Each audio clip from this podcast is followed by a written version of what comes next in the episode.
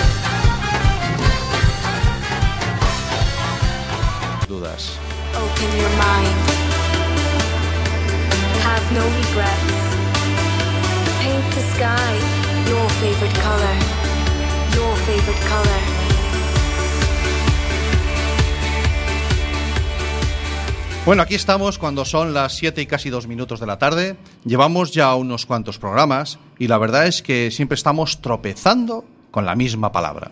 Educación, educación, educación. Sí, sí, sí, hemos hablado de videojuegos y ahí estaba presente también la palabra educación. Hay que enseñar a los chavales a gestionar su tiempo dedicado al ocio electrónico. Sí, la verdad es que hemos hablado incluso de privacidad y ahí estaba nuevamente la palabra educación. ¿Qué debemos mostrar? ¿Qué debemos enseñar a los demás? Sí, incluso hemos hablado de educación cuando hicimos el programa de Educatix y, de, cómo estaban presentes las TICs en nuestros colegios. Quieto parado. Ahí creo que tenemos que dedicarle un poquito más de tiempo. ¿A lo de las TICs? Sí, a lo de las TICs en el aula.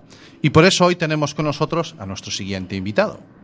Ay, déjame, déjame que lo presente yo hoy porque hoy está hoy, hoy estoy muy contento de que esté con nosotros Javier.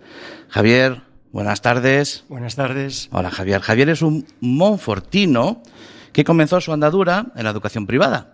Después de un tiempo y tras aprobar las oposiciones pasó a la escuela pública en una unitaria. Tras un breve tiempo como orientador en primaria, comenzaste tu andadura como profesor y acabando como director de uno de los colegios con más niños de la comunidad. Ponte dos brozos. ¿A cuántos llegaste a tener? en nuestro. En el 2002.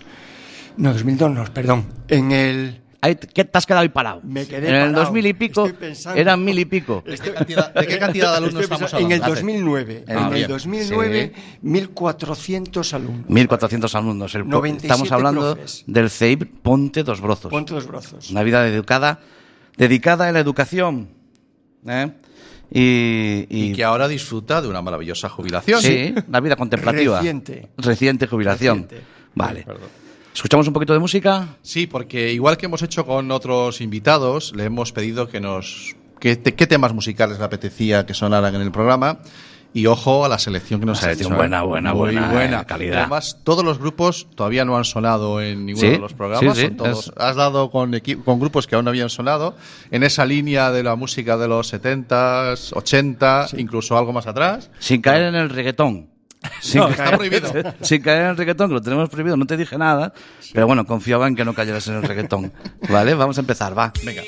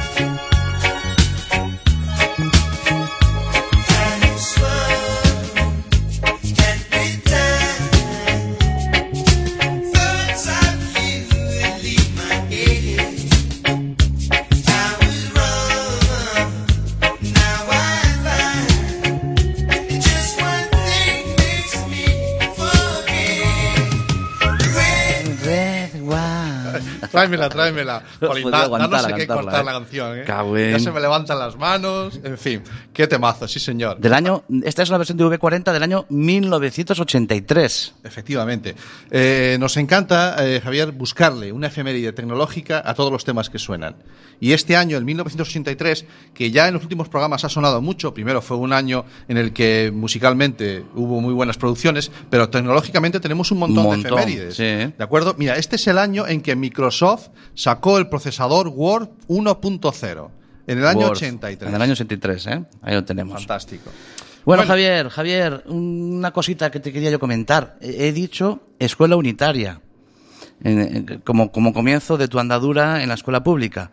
¿Qué es una escuela unitaria? Porque yo creo que hay mucha gente que no sabe lo que es una escuela unitaria. Una escuela unitaria es aquella que solo tiene una unidad. Hay un profe y los alumnos. Y en, esas, en esa escuela hay niños de distintas edades. Ah, claro, o sea, no, estuve, no hay clases de tercero, segundo, primero. no, están todos en la misma aula. Qué gozada, ¿no? Sí, francamente, a- al principio eh, puede parecer mm, dificultoso, y lo es, pero bueno, te acabas adaptando y lo que ocurre eh, es algo que no pasa en, en- en un cole, digamos, eh, organizado de manera normal, ¿no? Que es que los alumnos mayores digamos que se responsabilizan de los más pequeños. Y, eh, Pero así, o sea, porque se les dice, no, no, tú haces cargo de este o del no, otro. No, no, no, no. Ya sale de ellos. Es, es con natura. La protección de los mayores a los pequeños. Sí, es, sí. es alucinante vivirlo. Qué maravilla. Qué Sí. Y ya pasaste primaria. Tuviste Sí. un breve tiempo como orientador. Sí. ¿Y en, en qué año en primaria más o menos empezaste? Eh, a ver, en primaria empecé cuando yo probé las oposiciones fue en el año precisamente 1983, por eso es y nació mi hijo, por eso en el Ah, 83 pues, qué bueno. es- Era el año, el año que lo de Microsoft era un poco en segundo plano. Sí, sí, en ¿eh? segundo plano, ¿Qué te voy a claramente. decir? Claramente, digamos que es una fecha eh, clave en mi, ¿Y empezaste en mi el- vida. en Y Arteixo? empecé en el colegio de Meicende. En Meicende. En Sí, Meicende. Meicende, que tiene una AMPA más, es la AMPA más antigua Sí, sí, sí. de la Ahí comarca. fue mi primer destino en la enseñanza Sí. pública. la En ese año, en el año 83, Sí. el colegio de Ponte los Brazos no se llamaba Ponte los Brazos. No, se llamaba. No, te- cuidado, ahí estaba yo. Ahí Eh, estamos nosotros. déjame, déjame cruzar los dedos. Carrero blanco. Carrero Sí, Blanco, Es que yo hice octavo de GB entonces en el Carrero Blanco. Carrero Blanco. ¿De acuerdo? Fue, fue, nosotros vinimos para aquí en el 82 y fue el curso que yo hice. 82-83, octavo de entonces EGB. Sí. Hoy sería segundo de la ESO. Segundo de la ESO. Y entonces se llamaba Carrero Blanco. Carrero Blanco. Que se ve que también le afectó la ley de memoria histórica ya al colegio. Pero tardó, porque creo que continuó con el nombre hasta el 98. ¿De acuerdo? ¿En qué año entraste tú en 1900. el entonces ya Ponte dos Voces o todavía? En el 2002. En el En el 2002 2002 entré en el, en el Ponte de Yo recuerdo en los 80 que ya había TICS ¿eh? en el Carrero Blanco. Sí. Había unos ordenadores que se llamaban Dragón, Sí. que, te- Sí.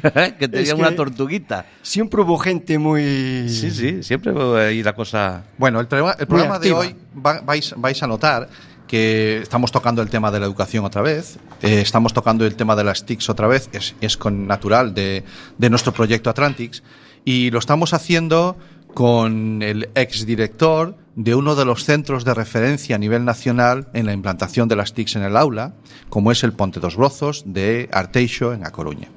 Es un centro educativo que tiene una sobrada experiencia en, en la implantación de la tecnología en la formación y qué mejor que pasar un ratito charlando con el que fue su director en los últimos eh, 15, Ocho años. En los últimos ocho años, de acuerdo. Pero fíjate que yo pensé que todos los colegios eran así. Pues no. Pero mm, luego cuando andas, andas por el mundo, pasas de Betanzos, que yo a veces incluso he pasado de Betanzos, andas por el mundo y ves que no todos los colegios son así. No, no, no. Esto, ¿tú ¿Cuándo empezó? eh, ¿cuándo, aquí mi hermano, pasa que tiene una- mi, hermano utiliza los guiones en una letra pequeñita, y yo casi no la leo, le dice, llegó Mr. Marshall. Pues en el 2002, curiosamente, el año en que en- entré yo en el, en el Ponte dos Brozos, pues empezó de manera práctica la implantación de las TIC gracias al primer proyecto que llevó a cabo la Fundación Amancio Ortega. O sea, Fundación Amancio Ortega es este Mr. Marshall, que se llama mi hermano. Sí, sí, sí. Ajá. Y quiso empezar precisamente en el, en el Concilio de Arteixo, que es donde tiene la, Donde tiene su base. su base, y entonces empezamos tres centros eh, con, el, con el proyecto, que fueron eh, el IES de Sabón, Ujú. el IES de Pastoriza y el nuestro, Pontes Grozos. Dos, es decir, dos institutos Y un colegio de primaria. de primaria. ¿En qué consistió esa primera colaboración? ¿Qué, eh, ¿Cómo fue esa primera, esa primera comunicación entre la fundación y los, y los A ver, es, educativos? es curioso, en las primeras reuniones eh, es que ni la Fundación ni nosotros teníamos claro que las TIC nos llevasen a algún lado. Es decir, no teníamos la conciencia plena de que eso iba a ser un éxito, de que iba a valer. Ya sabíamos que las TIC se iban a desenvolver, ¿no? Pero que en la implantarlas en la educación, digamos, fuese provechoso para el alumnado, no teníamos ni idea. Era como cumplir una moda. Bueno, es que, oíste, No, perdona, es que no había, no, No. había, no estaba Facebook, no había, no, No, no, no, había Instagram. Claro, claro. claro. Eh, y de hecho empezamos eh, de nuevo como un, como un libro en blanco todos. Los eh, profesores que nos eh, sumamos a este, a este, a este nuevo proyecto, que era algo, algo novedoso de aquellas, de, de- de hecho se llamaban nuevas tecnologías. Sí, claro. Eh, Vale, que a nadie hoy en día se le ocurre decir nuevas tecnologías. No, está más que Pues superado. aquellas se llamaban nuevas tecnologías. Pues mm, para nosotros supuso dejar eh, el espacio de confort que todos anhelamos, ¿no? porque supuso cambiar totalmente eh, la manera de enseñar. Sabíamos que eh, aplicar las TIC sin cambiar la metodología, evidentemente no iba a llevar a ningún, a ningún lado. A ver, Eh, estamos hablando de. Uf, es que ha dicho un montón de cosas Sí, aquí, ¿eh? sí, hay, hay un montón de perfiles y de, y de- y de Y cosas, sí, derivas sí. Que, nos, que nos o de nuevas vías por las que tirar. Perdonad si me... No, no, no, no, no, No, no, no, contrario, perdona, no. fantástico, Me- fantástico claro. porque eh, nos, nos muestra la amplitud de, de todo el proceso Mm. y los muchísimos muchísimos matices que tiene, ¿vale? Primero a- hablabas de este proyecto fue capaz de, gestar toda una motivación que provocó que la mitad del profesorado se implicara en el proyecto. ¿Cómo se consigue eh, que el profesorado, que está en esa zona de confort, que nos parece tan natural en el funcionario, que tenemos esa imagen de que esto es para toda la vida y ya está, se anime a salir de esa zona de confort y se implique en un proyecto que no a lo mejor no sabe muy bien si va a algún sitio, como tú apuntabas ahora mismo. Es que yo creo que hay una idea preconcebida del, del funcionario. Evidentemente, hay muchos tipos de funcionarios. Yo hablo de lo que conozco de- de- del profesorado, ¿no? Y el profesorado en sí lo que quiere es eh, desenvolver su trabajo de la mejor manera posible. Entonces veíamos que ahí eh, se podía eh, dar las clases de otra, de otra manera distinta.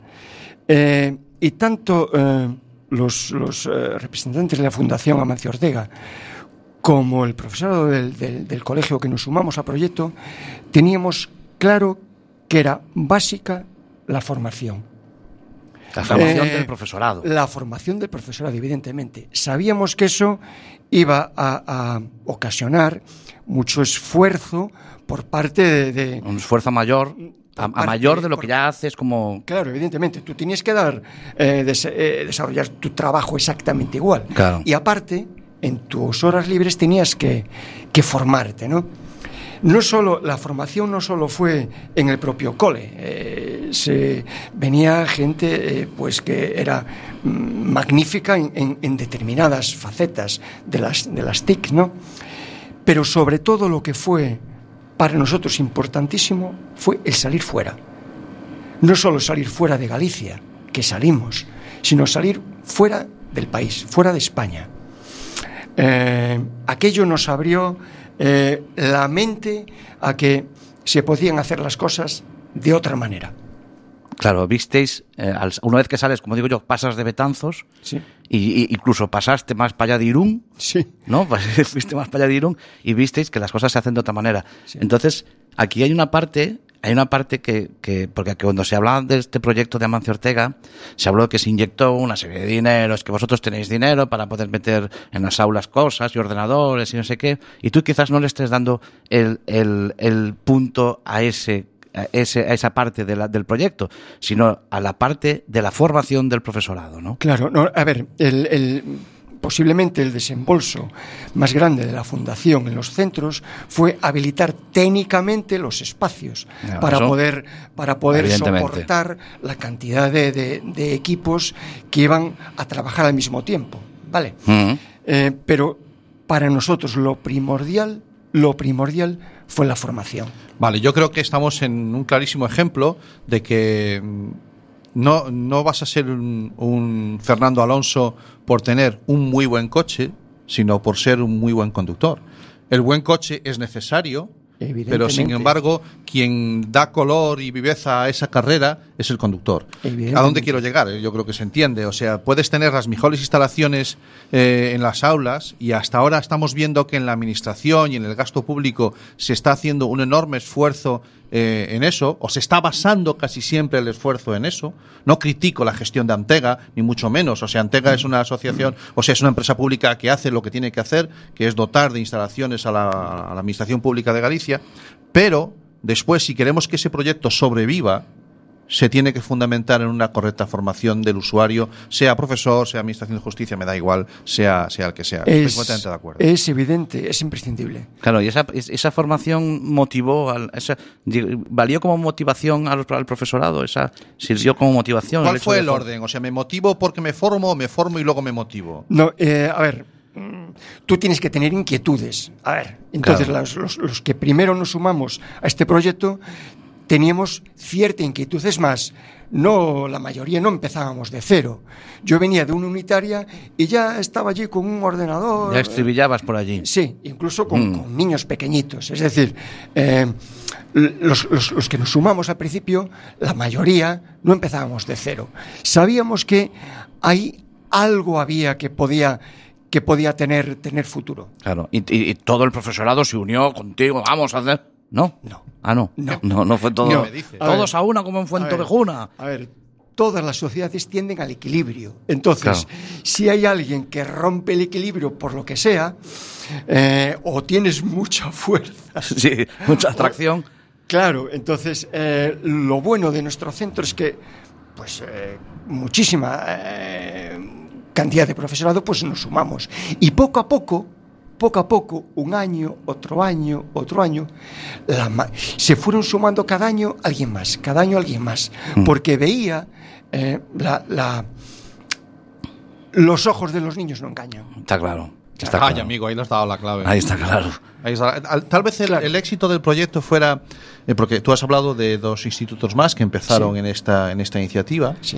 Eh, pero sin embargo eh, es muy destacable, bueno, primero porque es un centro más grande, el Sí. de primaria, el de Ponte dos Rozos, pero a lo mejor el hecho de que esos niños fueran de una edad más, más temprana ayudó también a- al éxito, quiero decir, en este tema cambiar drásticamente sistemas de comunicación, sistemas de educación es más fácil en primaria que en secundaria. Pues no, no tengo datos para, para, para valorar eso. Yo creo que cualquier edad, si eh, a cualquier alumno en edad escolar tú le presentas algo que sea atractivo y se apunta. ¿Quién era quien lo decía el otro día en, en Educatix? Sí, en el otro, el, el maestre Carracedo. El profesor Carracedo nos hablaba de motivación, sobre todo en el instituto, en la ESO. Él notaba que era, eh, no, no dijo la palabra cáncer, el mal, el mal de la adolescencia, la falta de motivación. Claro. La falta de motivación. Y las TICs podrían servir como motivación. A ver, tú el uso no, de las TICs. tú lo que no puedes es ir eh, aparte de lo que va a la sociedad. A ver, tenemos que tener presente una cosa. Eh, la vida cambió de 100 años ahora mismo. O sea, Uy, de No, 15. sí. Un montón. En los últimos 15, 20, una barbaridad. Y en los Bueno, anteriores. pues eh, si esto es así, hay dos grandes instituciones que tú, una persona que vivió hace 100 años, la pones ahora, eh, dice, ah, pues no cambió tanto. Es una iglesia y un colegio. Eso duele, ¿eh? Sí, Claro. sí. Y no por la parte de la iglesia. No por la parte de la precisamente. iglesia. Sí, Claro. Es así. Eh, Sí, Está igual que estaba. En los espacios, los niños sentados, los pupitres, la, la, La- el la celao, pizarra. claro. La tarima. Entonces, La eh, tarima no, para elevar al, al La tarima, afortunadamente, ya no existe. Ya se está quitando. Eso está, eso está erradicado. Pues fíjate, es lo que más ha cambiado. Poco más. Poco más. Ahora, es evidente que a simple vista es así. Ahora, en aulas, por, por ejemplo en nuestro centro, tú ves el espacio que es prácticamente igual, ¿no? Ahora, tú entras allí y ves que hay eh, cosas que no son normales que ya no te llaman la atención. Eso es lo que nosotros pretendíamos. Ahora mismo tú entras en un aula de, de Ponte dos Brozos y no te extraña ver una pizarra digital, no te extraña pues ver a todos los niños trabajando con tablets, con ordenadores portátiles. Sentados en el suelo haciendo un corro. Pues sí, sí, sí, sí. Claro. Y lo que, a ver, lo que tenemos que acostumbrarnos es que un espacio educativo no solo es el aula. El, el- el pasillo es un espacio educativo. El patio es un espacio educativo. Los teléfonos móviles son educativos. Lo que Espera, pasa quieto, quieto, quieto, quieto, quieto. Ups, ups. Ya sé, ha dicho claro. la palabra Ya las, peligrosa. ya las, Ya sé. ya las has cagado, Javier. Ya las Lo has sé. cagado. No. Eh, Necesito y- algo de música para tragar esto que acabo de decir, Ha Javier. dicho teléfono móvil Teléfonos educativo móviles educativo. Uf. En la eh. misma frase. No, Sí, no, sí, no, no. sí, sí, sí. Ponme algo de música Vamos, que se nos va favor. de las manos esto.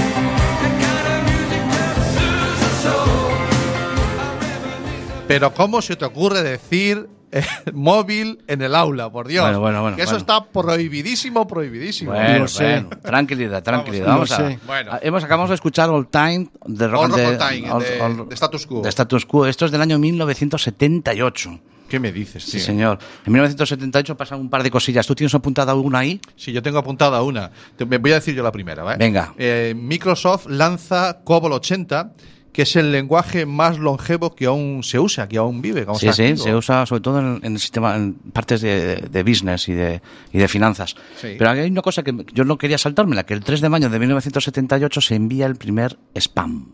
Primer correo electrónico. Primer correo spam. electrónico spam. Lo hacen un par de abogados. Abogado. un, par de, un par de abogados. Lo hacen un par de En el abogados. 78, En el espérate, 78 tengo que digerir por el envían 78. 6.000 correos electrónicos y gracias a esos 6.000 correos electrónicos cogen más de 1.000 clientes nuevos y, ven que esto funciona. Esto sí. es una mina. Sí, sí. Pues eso es en el año 78. Vale. Algunos no habían nacido todavía. Y sabemos de uno que nacía ese año. Un saludo para Jaime desde aquí. Ahí está, saludo dado. Escúchame, eh, año 78. Mm, no, me, me tomo. El, te- el aula, el, Año, aula. El año teléfono. 2018 que estamos ahora aquí mismo ya. Sí. El teléfono en el aula. Ese es el debate que hay ahora mismo. ¿De acuerdo? Que es mucho más que el teléfono en el aula, que en el fondo son las TICs en el aula. O sea, yo recientemente, eh, en una reunión de padres de inicio de curso, eh, el profesor, cuando nos presenta su proyecto un poquito, el tutor, y de que va a ir al curso, papá, papá, estamos hablando ya de segundo de bachiller, ya es una cosa tal, pues nos dicen, no, no, y en este aula, este centro, tiene prohibidos los móviles, el uso de los móviles, eh, dejando a criterio del profesor de en cada asignatura, bueno, lo que dice la normativa de la Junta. Y saltan algunos progenitores, no diré género, que dicen, sí, sí, sí, sí, los teléfonos prohibidos, estoy de acuerdo. Ahí, Prohibidos no, totalmente prohibidos. ahí. A ver, estamos curados de espanto, de verdad. Yo recuerdo hace 15 años que los, los ordenadores eran, se utilizaban en el aula para jugar. Bien, nada nuevo. Nada nuevo. Mm. Vale. Nada nuevo. No. Las, eh, luego empezamos con las tablets, que eran mucho más dinámicas. Pues también mm, había apps que era para jugar. jugar. Digo yo, jugando se aprende. Ay, esa es la pregunta. Amigo, cómo me gusta. ¿cómo si, cómo si jugando se aprende? No, se aprende jugando. Sentado, todos en fila, mirando para el profesor y saludando al entrar. eres, que eres cabezón. Mira Y- que eres cabezón. Y si ahora eh, damos una vuelta de tuerca en nuestro cole, hace tres, tres años, tres años nos dimos cuenta que eh, a donde había que ir era a programar. Bueno, pues no veáis como con unas sencillas eh, nociones los niños diseñan sus propios juegos. A ver, me estás diciendo que le estás enseñando a los niños a ser unos hackers No, que encapuchados y que. No, no. Si te lo estoy haciendo mala leche. E- Ni- efectivamente. Ni mucho menos. Efectivamente. Eh, los niños pasan de ser consumidores a ser productores. Ole. ¿Sabéis la cantidad de capacidades que se ponen en juego cuando un niño diseña y programa su propio juego? Pierde el tiempo, te lo estoy diciendo yo. Pierde el tiempo. Esto hay que pasárselo a la Conchi, ¿eh? Eh, la Pero Con- me lo apunto la- para el próximo día. Sí, la Conchi lo tiene que soltar. La Conchi es una colaboradora que se nos va de las manos de vez en cuando y participa y lo dice a su manera. Y hubiese contestado algo así, pierden el tiempo. Pero bueno, Pues- efectivamente. eh, eh, pues Matiz, no. explícanos un poquito más. ¿Cómo es eso de que programando un niño desarrolla habilidades? Evidentemente, tú tienes, eh, para hacer cualquier actividad, ahora está de moda la palabra algoritmo, ¿verdad? Sí, lo dicen Son- todos los días. Una serie de... No de- eres nadie si no tienes un algoritmo. No, no, no. no una serie de, de procesos. Bien, pues tú utilizas mentalmente muchos más eh, habilidades o tienes que desarrollar muchas más habilidades mentales para crear algo Que para que usarlo. para usarlo. Pues ahí está el kit de la cuestión. Efectivamente, es, es desarrollar un proyecto, es que los niños entiendan, en vez de estar sentados y tragarse con todos los respetos lo, lo que dice el profesor, que bueno, pues eh, está bien, alguien me tendrá que explicar dónde está la gracia de saberme de memoria lo que me dice Google o la Wikipedia, pero bueno, mm, me Bueno, salgo del eh, jardín. eh, me salgo del- Vuelvo a recordar las Es- palabras del Mestre Carracedo. Sistema educativo, siglo XIX, con medios del siglo XXI. Es que el, es que el rol del profesor es que ya no es el mismo. Es, Claro. que, es que no es el mismo, es que no puede, no puede ser el mismo. Tú no puedes prohibir una... eh, vuelvo otra vez un poquito a lo de prohibir el móvil en, Sí. en el aula. Algo que lo van a tener 16 horas entre las manos. Lo que le tenemos que enseñar es a usarlo. Habrá que enseñarles a usarlo. Claro, evidentemente. Muchos, tenemos- muchos padres nos, nos preguntan eso, nos preguntan eso. ¿Yo cómo le enseño? ¿Qué le enseñan en el colegio? En el colegio no le enseñan a usarlo, no le enseñan. en el colegio lo prohíben tener. Claro, Pero es que, claro. es que yo le puedo enseñar, a mí me dice, yo le puedo enseñar lo que está bien, lo que está mal, lo bueno, lo malo, mis valores, pero luego yo no sé manejar el móvil para enseñarle a él y que... No, no, si eso, mucho ya lo saben ellos. Por lo menos normal, porque en el colegio se lo prohíben, no les van a enseñar nada. Dijiste eh, la palabra clave. Porque eh, en principio tenemos miedo, nosotros como adultos, al uso que van a hacer los, nuestros, nuestros alumnos de estas eh, destas eh, técnicas, Sí, aparatos. estos aparatos. Y es muy posible, es más, casi lo aseguraría, que técnicamente un alumno, muchos de mis alumnos, manejaban técnicamente el ordenador, el móvil, el iPad mejor que yo. Sí, sí, lo que Vale. es eh, Claro. un doble clic, el clic y todo esto. Claro, evidentemente. Ahora, el uso educativo, ahí es donde el, el papel del, del maestro no puede eh, eh, quedar eh, diluido. Ni muchísimo Yo- menos. yo veo- Se dice que, que los niños eh, a partir de ahora, pues que pueden quedar en su casa y aprender eh, ellos solos. No es verdad. No, claro. No es verdad, el papel del, del- del maestro, el papel de profesor, seguirá siendo necesario y fundamental. Y digo fundamental. Y que no va a poder eh, ser sustituido por otro, por otro ente, por otro robot, por un, eh, llámese por un programa. Sí, sí, sí. Hablamos de, por un algoritmo. Por un No, algoritmo. No, Vale. porque lo que es, es evidente es que eh, la metodología es lo que ayuda a los niños a aprender. Las, las, eh, un, un aparato, por muy bueno que sea, no deja de ser un, pa- un aparato, depende el uso que tú haces de él. ¿no? Y ahí es donde ahí es donde entra la figura. Y ahí es donde entra la, la figura del profesor, Del profesor. del maestro, que no puede eh, eh, ser sustituida de verdad.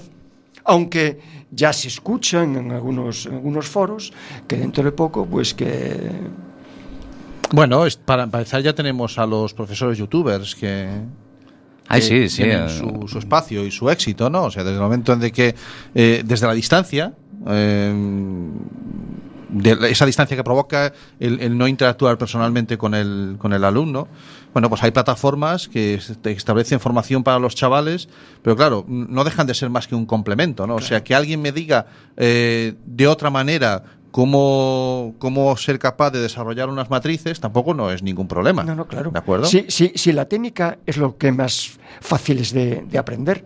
Y luego hay otra cosa, que eh, hay veces que obviamos. Eh, la escuela es como un ente globalizador. Es decir, ahí hay niños, por ejemplo, en el nuestro, eh, cantidad de nacionalidades. Eso es evidente que enriquece. Y luego, ¿cómo aprendes habilidades sociales si no es en grupo?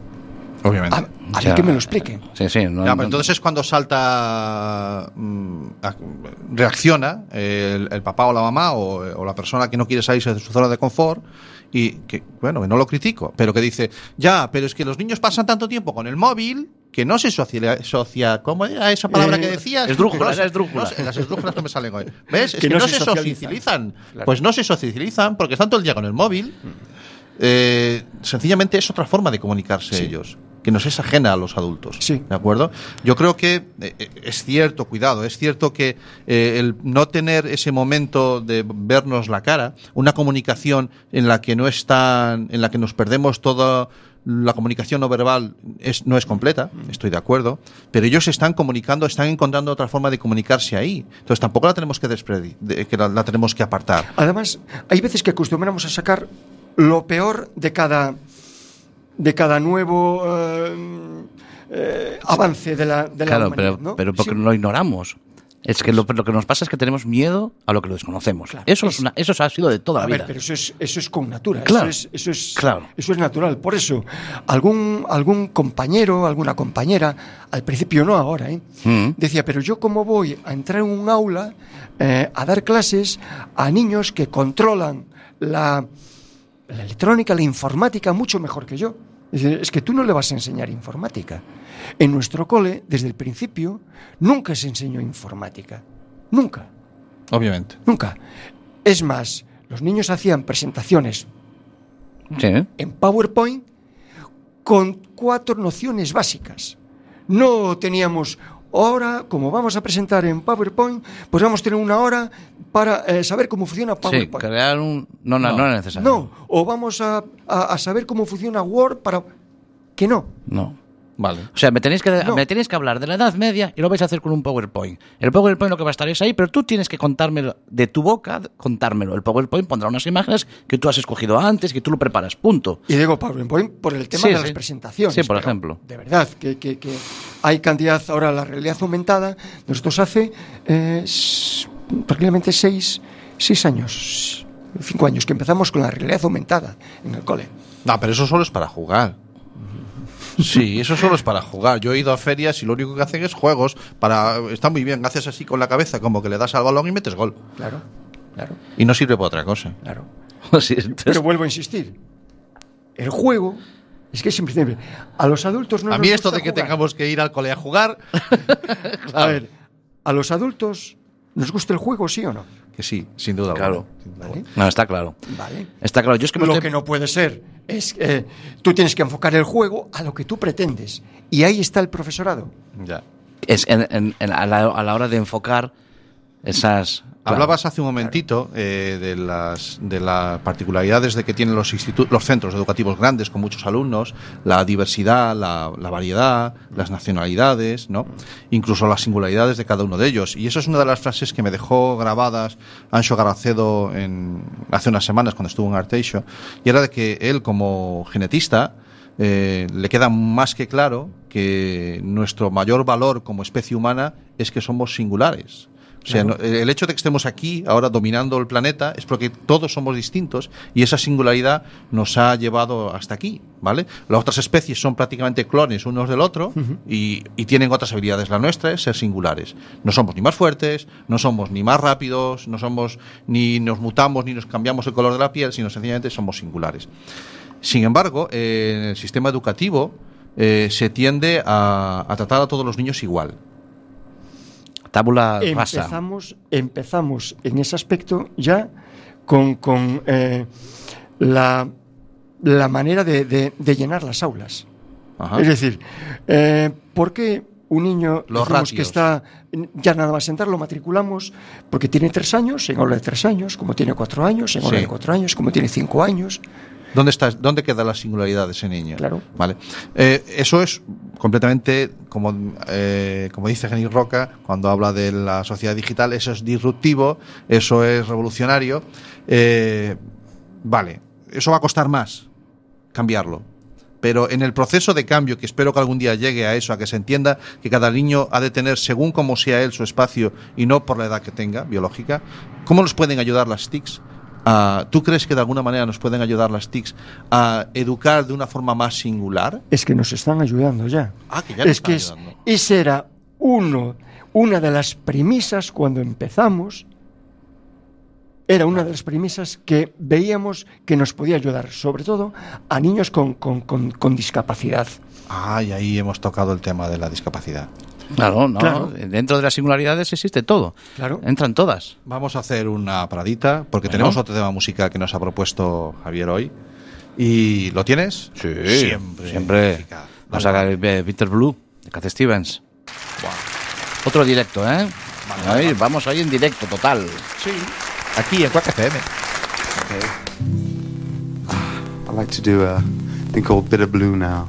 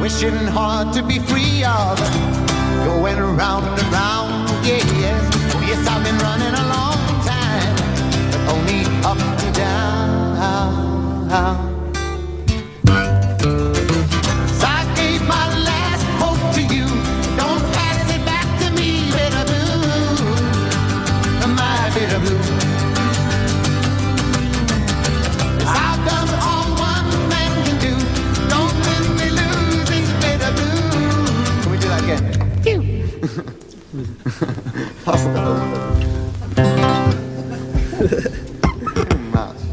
don't mind if you hear that one again, do you? It's a new one. Right. Don't, What? don't, Please help me lose. please help me look. I wrote it. I'm, I wrote it. And now I'd like to do.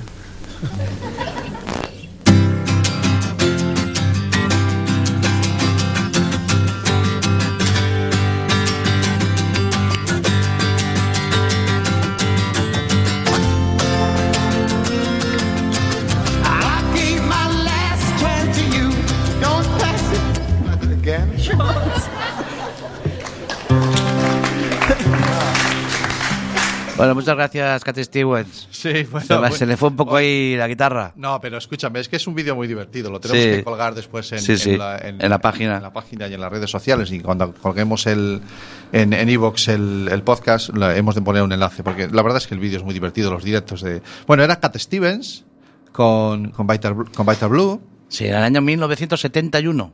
Caramba. ¿Qué, Sí. más, ¿Qué más pasó? Eh, ay, mira, esa, es- de esa me acuerdo, porque yo trabajé mucho con esos trastos. Cuéntanos, ¿qué efeméride Pues, tenemos para ese Pues que vídeo? Don Frothman presenta el Intel 1702 de 2K. Sí. Una memoria EPROM, Sí. borrable con ultravioleta. Sí, vale, los que hemos trabajado ya, ahora lo explico, lo que hemos trabajado con, con, con esa tecnología es que eh, es- era una- un chip que tenía una ventanita encima y entonces se podía borrar si le aplicabas luz ultravioleta por esa ventanita. Y listo. Y había unos microondas como hornillos, los metíamos allí las memorias, le Claro. dábamos cinco minutos, ¡cling! Y ya Y ya, tenía las memorias borradas. A otra cosa mariposa. A grabarlas otra vez. Sí, Era sí. muy divertido. Si fuera así el Facebook ahora, que pudieras borrar todo lo que has puesto. Bueno, seguimos aquí cuando son las casi las 8 menos cuarto ya. Cómo nos está corriendo la tarde. Bueno, el ratito, ya sé que no estamos Un aquí toda la ratito, tarde. si es una hora nada más. Es una hora que no nos llega nada. Y seguimos aquí echando el rato con, con Javier, exdirector del, del Centro de Primaria y Educación Primaria del Ponte de los Rozos. En Infantil también, también Infantil primaria. también. No le quites, no le quites aquí, ¿eh? Ha saltado, Infantil y primaria. Ha saltado, ha saltado, vale. Eh, y Javier nos, nos dejaba una unas pinceladas. Eh, llevamos hablando de educación, de educación y TICs. Nos apetecía mucho volver a tocar el tema de la educación en el aula y las TICs. Y, y qué mejor que hablarlo con él, que tuvo eh, el honor de estar al frente de uno de los centros de referencia a nivel nacional en la implantación de TICs en el aula. Y nos hablaba ahora, nos empezábamos, empezábamos a tocar el tema de la educación singular. ¿De acuerdo? Ah, él nos, nos presentó, él nos, nos daba unas pinceladitas ahí diciendo que, bueno, que, que las TICs pueden ayudar a educar de una forma singular, porque todos los niños son distintos y a lo mejor el que todos aprendan igual, incluso en el mismo aula todos juntos por la edad, es un error que se debe subsanar, pero que las TICs por ese camino nos pueden ir ayudando de alguna manera. Claro, claro. Es que eh, si tú tienes un, eh, una programación de aula de- determinada, ¿no? Tú quieres conseguir en un tiempo determinado una serie de objetivos, pero hay alumnos que por lo que sea no es que no, no lleguen a alcanzarlos, tardan más. ¿vale? en alcanzarlos. Claro. Eh, pongo el, el- el- y además se lo pongo, se lo ponía, se lo ponía a mis alumnos. Tú cuando eh, sales a la calle y ves a una persona eh, que va conduciendo un coche, en ningún sitio lleva escrito las veces que se presentó al examen. No, claro, Del- no, no lo sabes. Lo que vale, lo que importa es que Él ya tiene- sabe conducir. claro, tiene- Vale. Pues con, con- en, a- en tema educativo es exactamente igual. Entonces, los niños se desmoralizan menos si van eh, cogiendo o alcanzando los objetivos determinados a su ritmo. Simplemente. Y mediante las TIC sí se consigue. Hay, hay, una, Claro. hay un, en, en evaluación de, de exámenes o evaluación de conocimientos, eh, no recuerdo cómo se- si tiene nombre esta, esta técnica, pero eh, que veo que muchos formadores empiezan a usar que mm, a la hora de corregir un examen, el examen ya de por sí puede ser más o menos discutible, pero a la hora de corregir el examen no marcan los errores del alumno, marcan los aciertos del alumno. ¿Es tan sencillo como eso, Javier? Sí, sí, es que, a ver, eh, si nosotros eh, nos enseñan una, una hoja en blanco y le ponemos un- un- una manchita negra, el 99,99 de la de la gente que tú le enseñes ese folio en blanco, te va a decir, ¿qué ves ahí? Un puntito negro, No un, folio casi en no un blanco. folio casi en blanco. Vale, fantástico. Ese es, Te quedó, que- te que- quedó claro, ¿no, Santi? creo- Clarísimo. creo que se explica. Sí, sí. y muchas veces nosotros, incluso como padres en casa, eh, nos fijamos más en sus fallos que en sus aciertos. De acuerdo. Es más, cuando eh, un niño, por lo que sea, tiene, tiene falla en una materia determinada, pero las otras estupendamente. ¿En qué incidimos? ¿En cuántas ha que- suspendido? ¿En las que suspendió Claro. o en las que aprobó? Es que las que Es decir, suspenden son las que después no le dejan seguir Claro, estudiando. pero sin obviar, sin obviar lo que hizo mal, es evidente, también tenemos que valorar lo bueno. Ya. Está claro.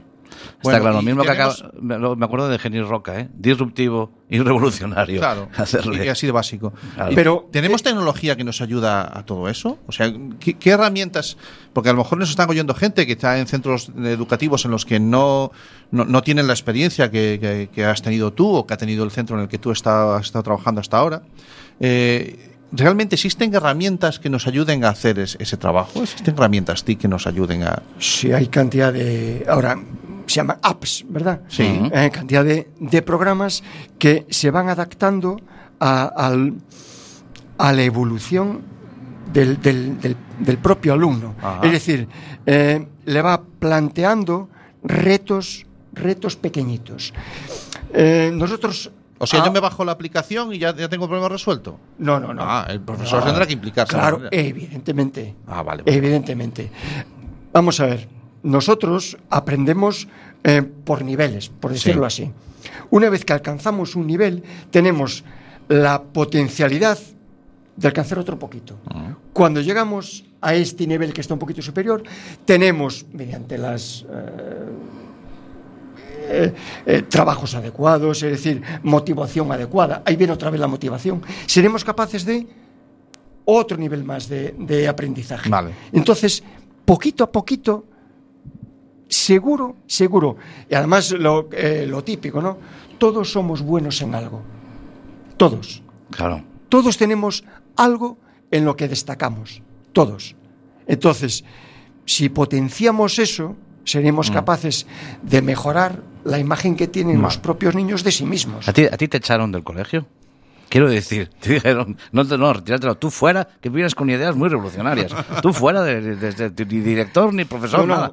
A la calle. Que de verdad, que no, que no, que la mayoría del profesorado de verdad Vale. que piensa lo mismo. Piensa lo mismo. Yo estoy- Evidentemente podemos decir. Es un mensaje que "Es debemos dejar clarísimo. Es que todos los maestros son buenísimos. Evidentemente no. Claro. Lo mismo que ni todos los curas, ni, Ni todos los médicos, policías, claro. ni todos los padres. Efectivamente. Vale. Bueno, ahora, que la mayoría, la inmensa mayoría que están, eh, pretenden que sus alumnos consigan lo máximo, eso estoy seguro. Sí, sí, Evidentemente, en algún apartado, en algún centro, sobre todo en universidades, habrá alguien que, Uy, lo, que- que lo ha encanta- dicho. Uy, lo que ha dicho mi madre. que les encante suspender alumnos. Además, eh, son famosos por el porcentaje de alumnos que Qué suspenden. Bueno, Claro. eh, te voy a contar, eh, por si acaso alguien ha pensado que yo en algún momento he intentado eh, criminalizar a, a lo- a los educadores, hoy he de contar una experiencia personal. De nosotros en Atlantis, el año Una, una vivencia, una vivencia. Una el momento de la vivencia. Vivencia, la- el abuelo cebolleta. No, el año pasado eh, tuvimos la suerte desde Atlantis de impartir una formación para, para profesores a través de CESIF y la Junta, eh, en el que hablábamos de acoso laboral en redes sociales. El tema era acoso laboral en redes sociales, o sea, que los profesores tuvieran la oportunidad de aprender mm, esos, esos conceptos, herramientas y tal, en ese sentido. Fueron unos 150 o 160 profesores con los que interactuamos eh, en seis ciudades distintas de Galicia. No, no hubo manera. O sea, les traía sin cuidado eh, el acoso laboral en redes sociales. Ellos lo que querían era aprender herramientas para que los niños no se metieran en líos con el teléfono. Claro. O sea, eh, esa es la imagen que a mí me quedó del profesorado que tenemos en la educación pública. ¿De acuerdo? O sea que tienen por encima de todo puesto a los niños y a las niñas con las que están trabajando. Es que es, es que es Y yo, les, evidente. y yo les decía, mira, un policía interactúa con un ciudadano, con un usuario, como le llamamos en la función pública, unos minutos, una denuncia, le pides algo en la calle. Un médico puede interactuar unos días, en un hospital estás ingresado, una enfermera, uno- unas semanas, ¿vale? Pero es que un educador interactúa con el usuario hasta tal punto que casi se convierte en familia. Porque pueden ser meses, si no años, en una unitaria, imagínate lo que puede ser un profesor con sí, familia, sí. eh, lo que se interactúa. Entonces es comprensible y normal que el educador se meta eh, en otros berenjenales Es que no se meta otro funcionario. El que eh, no pisó nunca un aula, en el sentido que no, no es eh, profesor, no es maestro, no sabe eh, el ambiente que se crea dentro de un aula. Tú eh, sabes, por el ambiente que se crea, lo que puedes conseguir con esos, con esos niños. Niños y niñas, evidentemente. evidentemente. De verdad, es algo que cuando lo, lo tienes dentro, eh, disfrutas un montón. Claro. Por eso eh, decimos, es que la educación es vocacional. Eh, claro. Evidentemente es vocacional. Pero, una, gran parte de la motivación tiene que ser la vocación. Claro, pero no solo tiene que haber motivación, también tiene que haber preparación Y formación. y formación. Por eso, posiblemente la educación sea de los únicos, las únicas profesiones en que la juventud está más valorada. Si nosotros vamos a que nos vea un médico, decir, no, no, a mí un médico veterano. Ajá. Si es un abogado, no, no, un abogado que esté Curtido ya. curtido. En cambio, es curioso, yo tengo escuchado cantidad de padres decir, mira, ay, qué suerte que le, le- eh, tiene un Profesor nuevo. un profesor nuevo. Uno nuevo, uno recién salidito del horno. Claro. Bueno. Entonces, que- de verdad, yo, Sí, sí, es verdad. Nunca lo había, nunca lo había enfocado así, la verdad claro, que sí. yo de verdad, de verdad os digo, eh, fui mucho mejor profe en mis últimos años de profesorado que antes. Una otra cosa distinta es cómo te vean tus alumnos. Ya, Vale, bueno. si te ven más bueno, joven, pues digamos que te ven más, más cercano. Pero Está bueno, claro, está claro. No nos llega el tiempo a nada, tío. No, porque nos quedaba. Yo quería hablar de la brecha con, el- con la ESO, que No por qué en la ESO no, no ocurre Nos lo hemos mismo, comido cuesta la hora, más. nos hemos comido, no, la hemos disfrutado enormemente con Sí, Javier. Ha sido un gustazo. Eh, ya te gracias dije- a vosotros. No. Eh, vamos a ir recogiendo, tío. Y apagando Nos luces. quedaban dos, todavía dos, dos temas musicales. Vamos a marcharnos con. Déjame que marchemos con Bruce Springsteen. Lo, te- lo tenía preparado. Bien. Pues eso, lo que decimos siempre, vamos pasando la llave del agua, cortando el gas, vamos cerrando las puertas detrás de nosotros. Y ya sabéis, hemos estado en Quack FM, eh, nos podéis ver, nos podéis oír, perdón, ver de momento no, pero nos podéis oír, y he dicho de momento, De momento. nos podéis oír eh, en directo, eh, como habéis hecho ahora mismo en la aplicación de Quack FM, que la hay para Android. a través para- de cuacfm.org. en, la- en su página web En su página y después, web. si no has podido, lo quieres volver a oír o, si, o, te- o no has podido llegar al directo y lo quieres escuchar en otro momento, pues tenemos nuestro podcast que está en iBox, pero bueno, entras en nuestra web, Asociación Sí, ahí te dirigimos tanto para los em, equipos de Apple como para los equipos que son Android de, y ebooks, que vale para cualquiera de los dos sistemas. Oye, que por cierto, tuvimos una mención en, en, en ¿Qué? el podcast de iTunes. Hemos tenido una reseña, Una reseña cinco estrellas, cinco estrellas, ¿eh? en iTunes. Sí, señor. y no fue de mamá No. ni de los hermanos. No. de alguien que no conocemos y nos Sí. felicitó. Me hizo una ilusión, Sí. una ilusión terrible. Sí, sí, sí. Sí, Sí, nos lo Bueno, comentaron. eso se suman a las que también tenemos algunas en, Sí, en la verdad que sí. que son muy gratificantes, igual que los comentarios que nos llegan por las redes A mí la gente me para por la calle también. ¿Qué veces. me dice? Sí, me dicen, aparte que voy con un carrito y tal. A veces la gente me para por la calle. Bueno. Yo pienso que es por el programa, ¿eh? pero no creo que No, no. Pero bueno, por- son, son tímidos y no saben decírtelo de otra manera. quita de ahí. Bueno, oye, nos vemos la semana que viene. Sí, señor. Y venimos, déjame, que esta vez sí podemos adelantar el tema. ¿Qué, sí, ¿qué vas Sí, a hacer? vamos a hablar de ciberacoso. Pero vamos a hablar, creo, como no se ha hablado nunca antes. Fíjate lo que te digo. Con, con voces así raras. No. Voy a decir otra palabra más que tiene que ver con esto. Se dice teatro. Amigo, ¿vamos a hacer teatro en la, radio? No. Ay, que me estás poniendo difícil. Pues ciberacoso, teatro, y creo que el sitio no nos va a llegar a nada. Mira que aquí hay seis micros y no van a llegar. No pues ponemos más. unas gradas. Nos vamos. Nos vamos.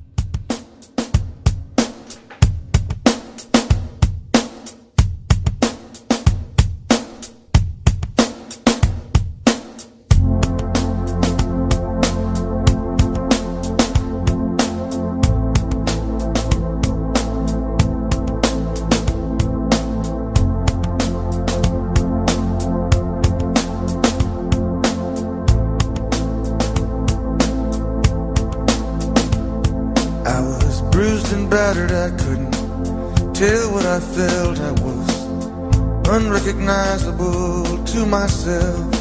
I saw my reflection in a window and didn't know my own face. Oh, brother, gonna leave me wasting away on the streets of Philadelphia?